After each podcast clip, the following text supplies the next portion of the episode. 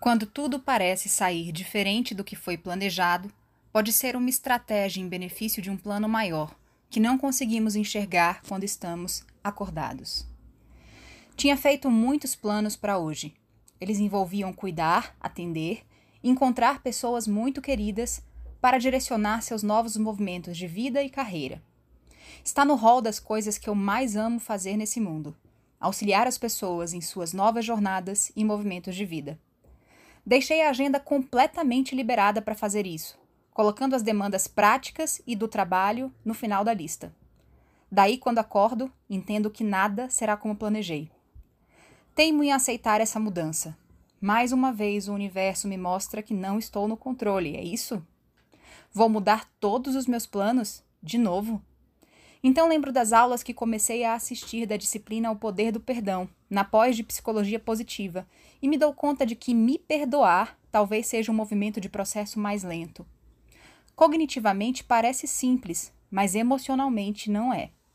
Trata-se de um processo complexo e dinâmico, como todo processo, e demanda ajustes no inconsciente, coisa que acredito acontece à noite. Tem uma teoria sobre dormir e sonhar. Acho que é o momento de termos consciência enquanto energia do todo. É lá que acessamos o mapa completo da nossa jornada. Eventualmente traçamos novas rotas e programamos intervenções e ajustes. Acordados, só vemos uma parte, uma pequena parte. No sono, vemos o todo. Por que razão passaríamos um terço da nossa vida dormindo, se lá não fosse um lugar tão importante, uma espécie de QG da existência, onde reunimos todo o corpo diretivo da nossa empresa para reestruturar o nosso plano de negócios. Ontem, quando eu fui dormir, estava tudo no eixo. Hoje, eu acordei com o pacote todo, corpo, mente e espírito, desalinhado. Tenho, como sempre tive, pelo menos duas opções ao constatar a mudança de planos, que provavelmente eu mesma fiz num papo com Deus no alinhamento noturno. Mas entendo que essa compreensão é difícil de alcançar e pode ser só mais uma teoria minha. Primeira opção: passo por cima, como trator que costumo ser em situações assim, numa autocrítica gigante e perdão baixo de mim comigo mesma. Ou, dois, acolho a mudança de planos, a demanda do meu corpo físico e coloco na agenda o cuidado comigo mesma em primeiro lugar. Essa segunda opção é nova, demanda esforço ainda. Mas é o um novo caminho que escolho, na esperança de que essa decisão adicione um novo circuito neural e eu faça disso um hábito, tornando o processo todo mais fácil na próxima vez.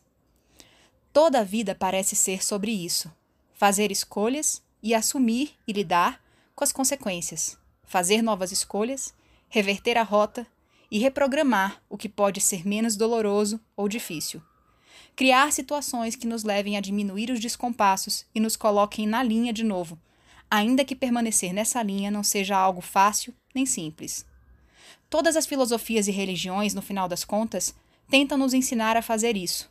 Boas escolhas, bom senso, caminho do meio, moderação. A vida boa de que fala o Seligman.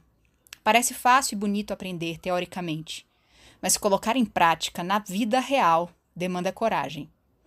Eu escolhi, hoje, a coragem de assumir para mim e para os outros que eu preciso estar aqui, comigo, administrando as implicações de anos de abandono e negligência, de novo, de mim comigo mesma. A parte boa é que sinto que essa escolha por ela mesma já me coloca num lugar novo. Como se aqui, acordada e consciente, eu tivesse compreendido mais uma parte do mapa que só vejo inteiro durante o sono.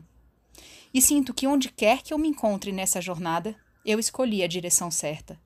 Parar de me punir ou negligenciar e assumir e expressar o que de verdade estou sentindo.